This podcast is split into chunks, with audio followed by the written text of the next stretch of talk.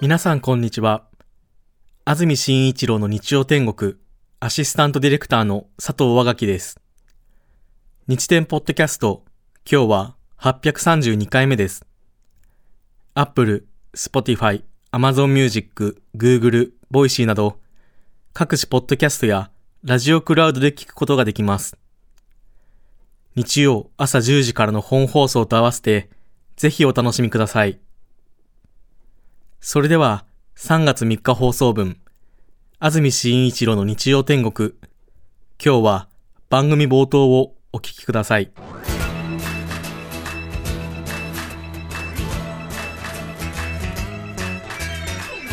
安住紳一郎の日曜天国おはようございます3月3日日曜日朝10時になりました安住紳一郎ですおはようございます。中澤由美香です。皆さんはどんな日曜日の朝をお迎えでしょうか？今日の関東地方天気予報晴れ雨の心配ありません。北部山沿いでは日本海側の雪が流れ込み夕方から雪が降るでしょう。東京の降水確率午後0%夜10%です。青空出てますね。ね。気持ちよい日曜日の朝です。本当にそして東京は今朝東京マラソンが行われています。はい。3万8000人が参加しています。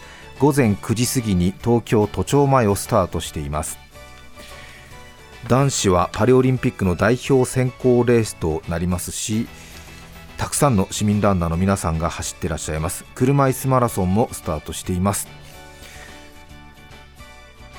今日は東京都内交通規制が行われています朝6時から随時始まり遅いところでは夜9時くらいまで規制が続く予定がありますので東京都内お出かけの方はご注意ください。なかなかね車で行きますと本当に日比谷通りのあたりでニッチもサッチも行かないってことになりますんでね。タクシーの利用もね少し考えた方がいいかもしれないですよね。ね。うん。だいぶ大回りじゃないと、そうですよえねえ。ええ。横断縦断できないっていうことになりますね。そうですよえね、え中田さん声大丈夫ですか？ちょっとですね。うん風邪なのか花粉症なのかというところでおかしな声になっていましてすみません。副鼻腔炎ですねきっとね。そうですねかね。うん花粉がね飛んでますからうね、ん天気のいい日に東京マラソン行われているということですね、先週2月25日の放送ですがメッセージテーマ「謝りたいこと」ということだったんですが九州の福岡の大相撲の会場で当時子供だったリスナーの方がはい。多分女性の方でしたよね。親に勧められるがままソフトクリームか何か食べた後で手がベタベタしていたにもかかわらず親に勧められるがままほらほらなんて言ってねあの人だよって言ってうん。大相撲解説者の舞の海さんがそばを歩いていたんで手がベトベトなまま握手してもらってそしたら舞の海さんはちょっとなんかあベトベトしてるなみたいな 顔をして申し訳なかったと。謝りたい。謝りたいことということでねねえ。面白かったですよね。そうでしたね、え。番組に有限会社舞の海カンパニーの方からメールが届いています嬉しいですよね。舞の海さんの芸能事務所の方ですよね。マネージャーさんなのかな？社長さんなのかな？舞の海カンパニー。えー、読みますね。はい。毎週楽しく拝聴しています。先週の放送で舞の海さんとベタベタの手で握手したとのメッセージがありましたね。舞の海本人に放送を聞いてもらい確認したところ覚えていないとのことでしたそうか。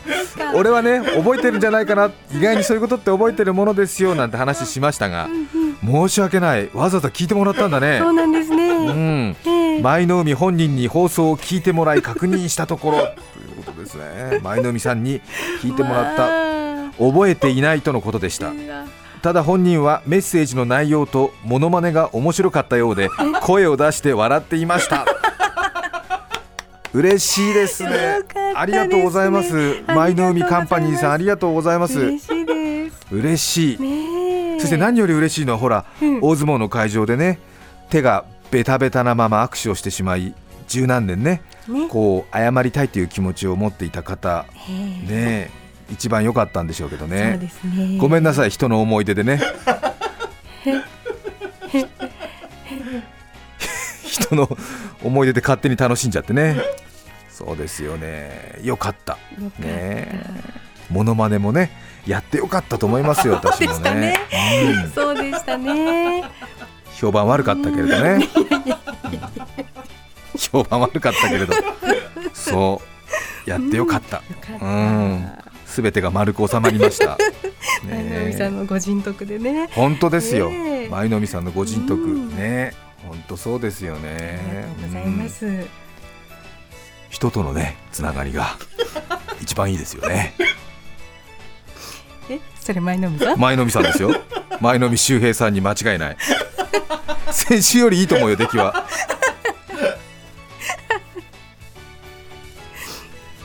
うん。優しい気持ちになりましたよね。そうですね。これは私ですけどね。紛らわしい。紛らわしいいや前の海さん嬉しい。ありがとうございます。それから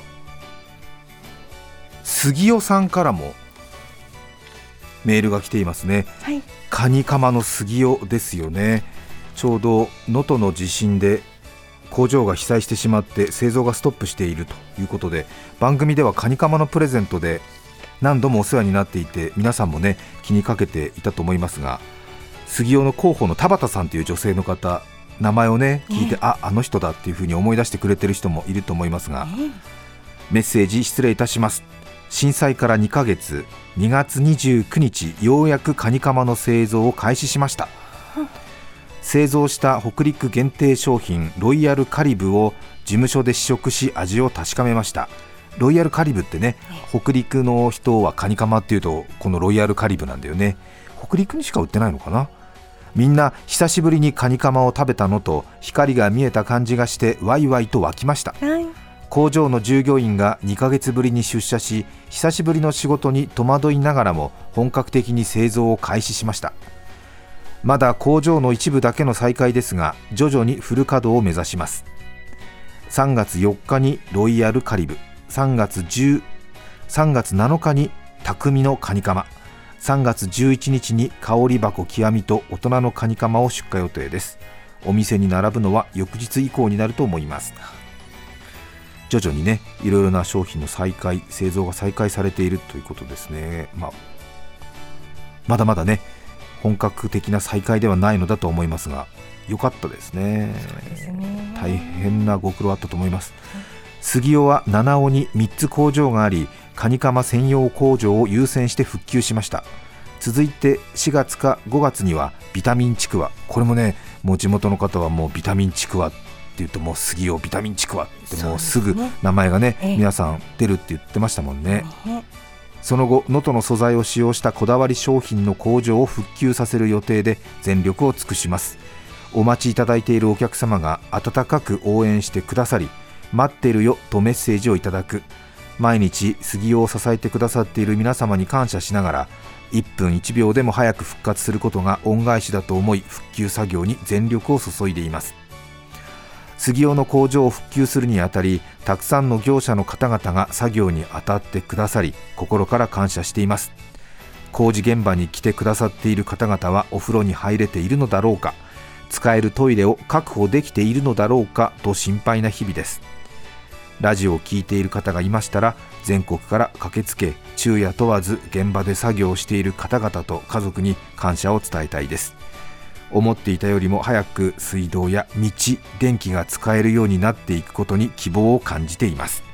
どうか長い目で能登を気にかけていただきたいです。杉尾の広報の田畑さんというね女性の方からお便りいただきました。本当に忙しい中に私たちの番組のねことも考えてくださって本当に頭が下がります。ありがとうございます。ありがとうございます。もうね何をか言わんやということですよね。うん。もう十分に思いが伝わりましたね。大変だと思いますが美味しいですからね。そうまたスーパーに並んでいたら手に取ってくださる方が多いと思います、はい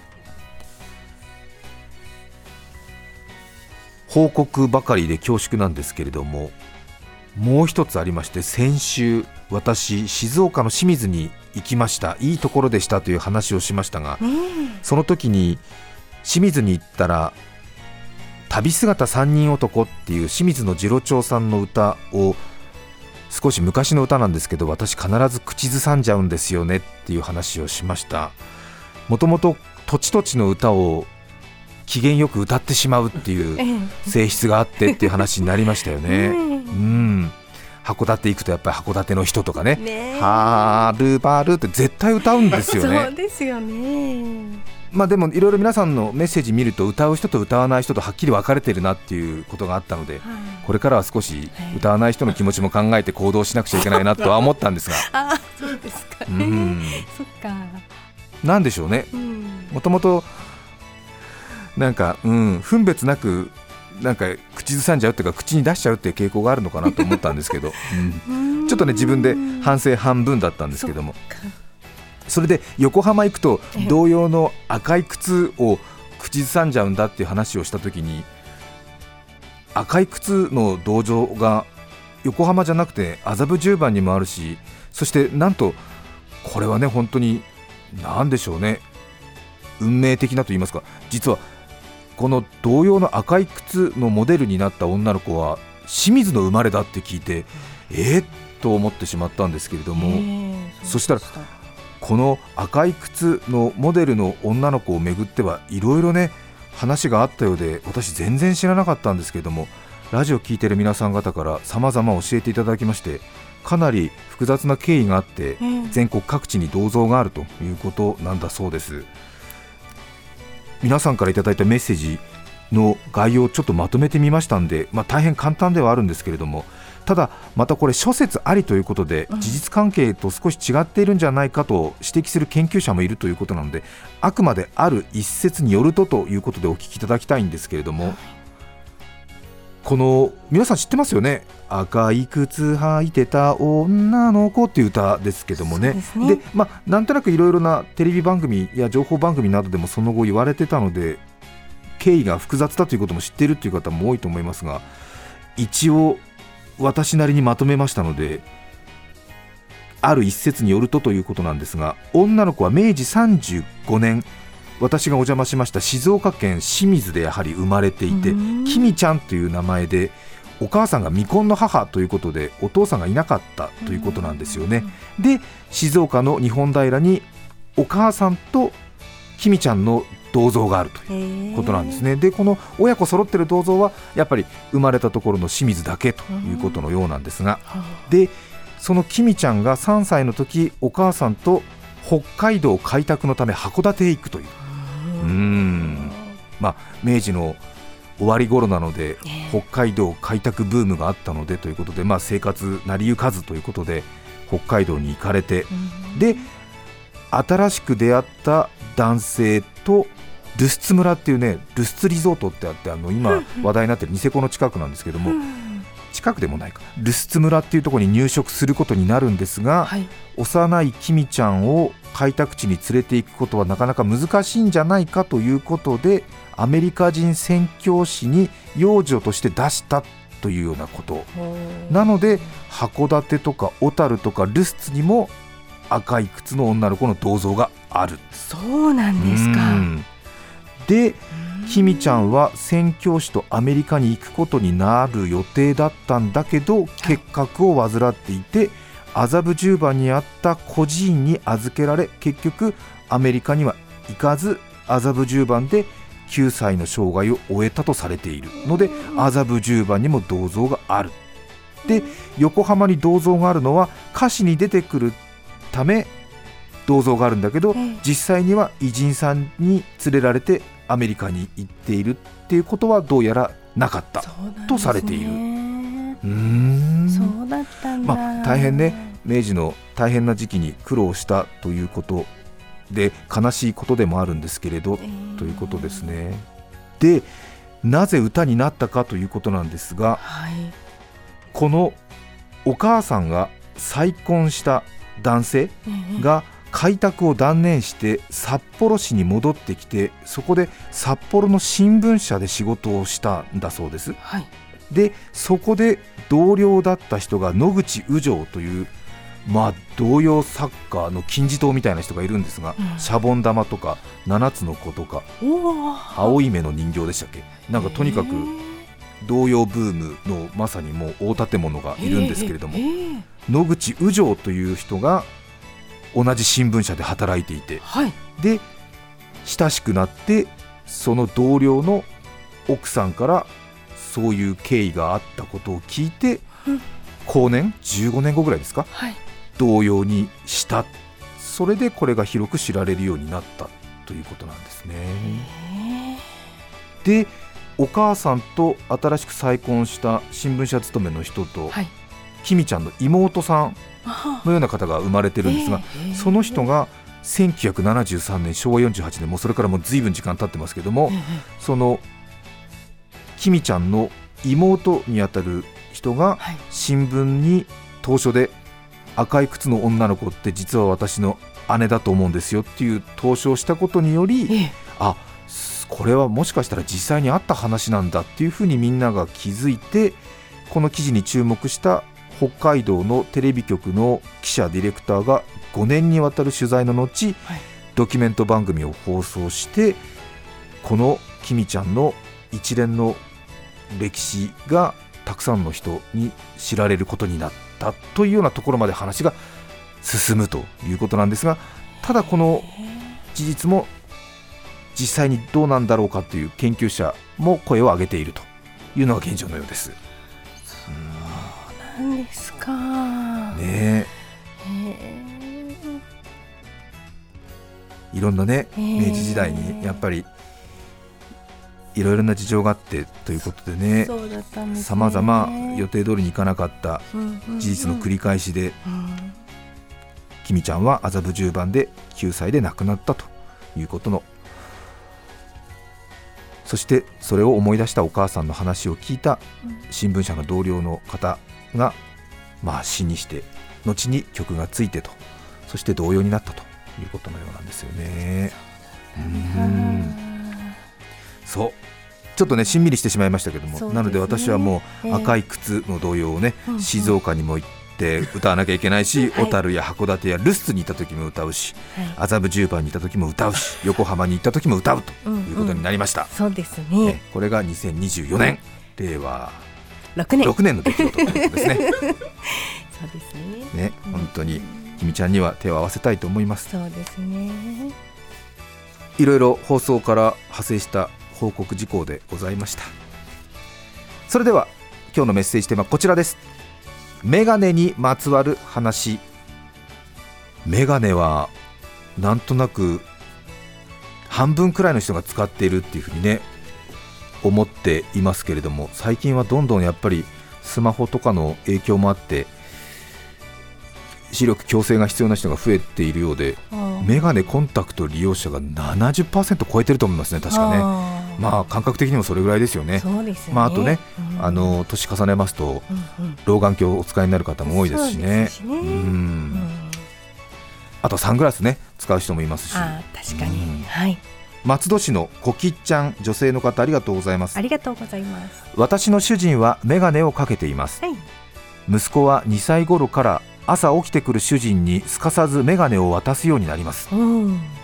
可愛いなと思って見ていたのですがはい。ある日主人がメガネをかけずに歩いていると、お願い早く早くメガネしてと怒っているのです うんその時に初めて息子はメガネをかけていない父親を受け入れられないのだということが分かりました。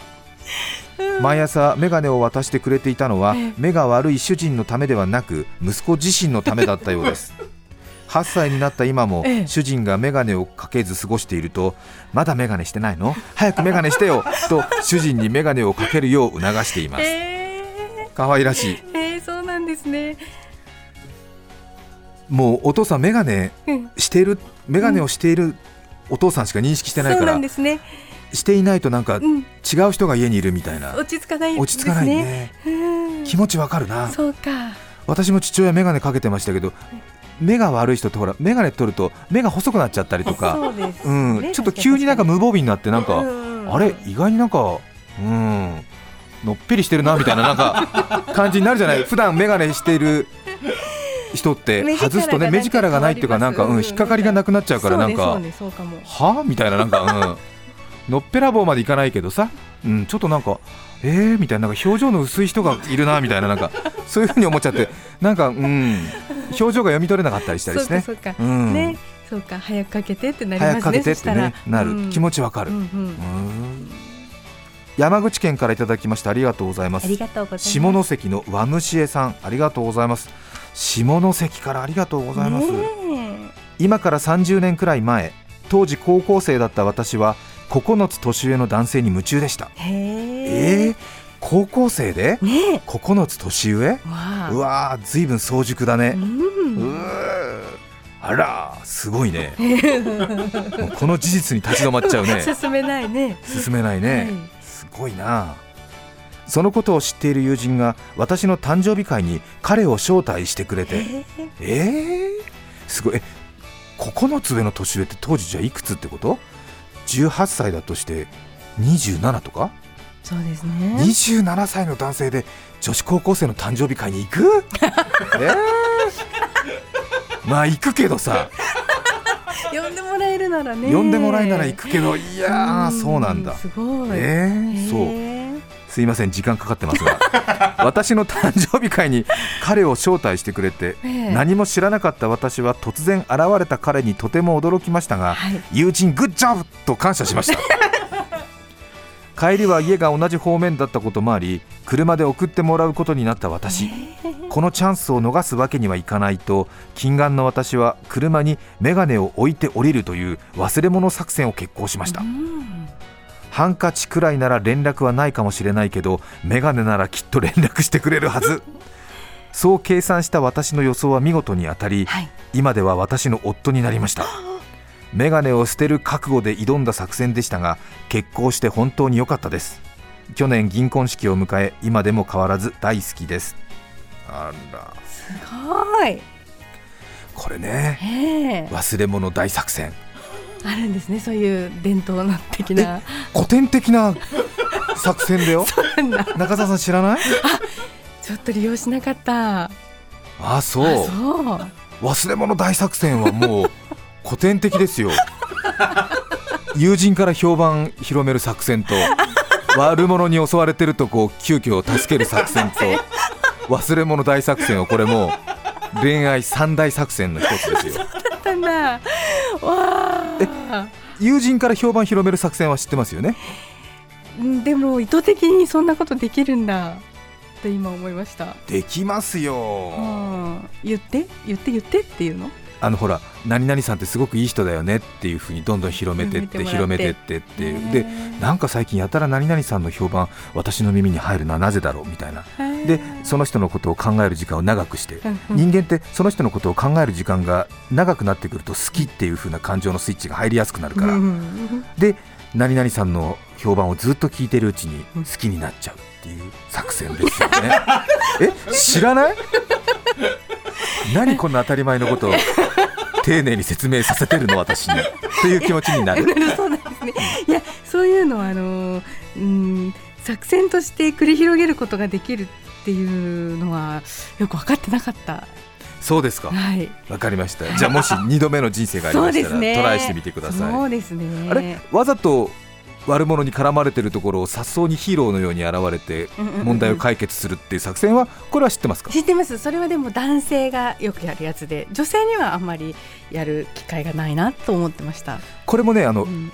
あんまり最近はよろしくないからおすすめできないけれどもいろいろねあの、うん。発展系があるんだよね。当然そんな暴漢に襲われるみたいなことは、まあ、ドラマとか漫画しかないわけだけどもあえてちょっとしたトラブルを友人が設定してくれるっていうことはねはありますよね。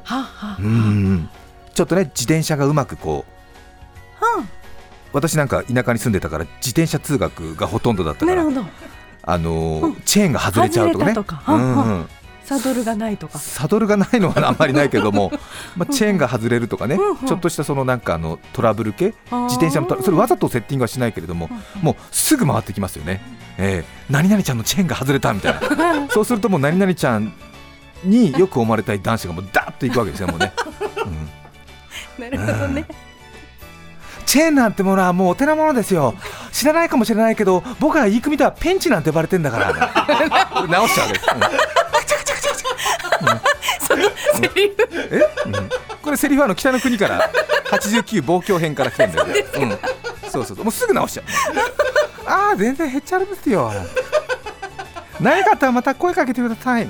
最高だわ。毎度です。なんて。知らない？そう。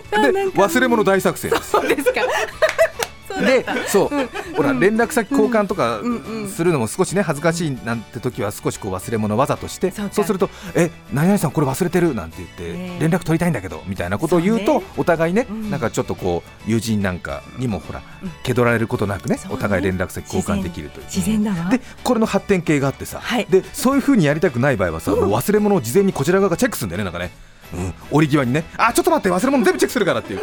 もうそんなに連絡欲しくない場合はね、うんいやいや それはほら相手に傷つけないためにだよ。う。んそうそうそう。だからそんな大げさに大きな声は出さないけどさ。うんうん。そうそうそう。あ忘れてる？なんて言って。うん。それはもうだから、うん、忘れ物もさせないってこと、ね、そうそう。あのあ相手がさうん。待っちゃったりとかさ本当に俺忘れ物届けなくちゃいけなくなるから、うん。そういう時はもうすぐもう言う。うん。でしょ？ほ 厳ら、しいのね。うんうん、うんうん。私こう見えても、うん。恋愛マスターだでしょうね。ね。そう 気持ち悪い。ごめんなさい。50男が50男が恋愛指南。気持ち悪い。皆さんからのメッセージお待ちしています。3月3日放送分、安住紳一郎の日曜天国。今日はこの辺で失礼します。安住紳一郎の日曜天国。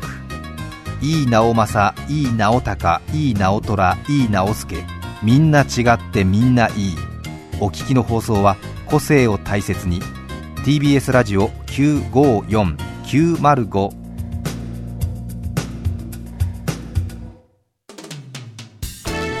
さて、来週3月10日の安住紳一郎の日曜天国。メッセージテーマは、引っ越しの思い出。ゲストは、奄美大島でハブの研究をしている、服部正作さんです。それでは、来週も日曜朝10時、TBS ラジオでお会いしましょう。さようなら。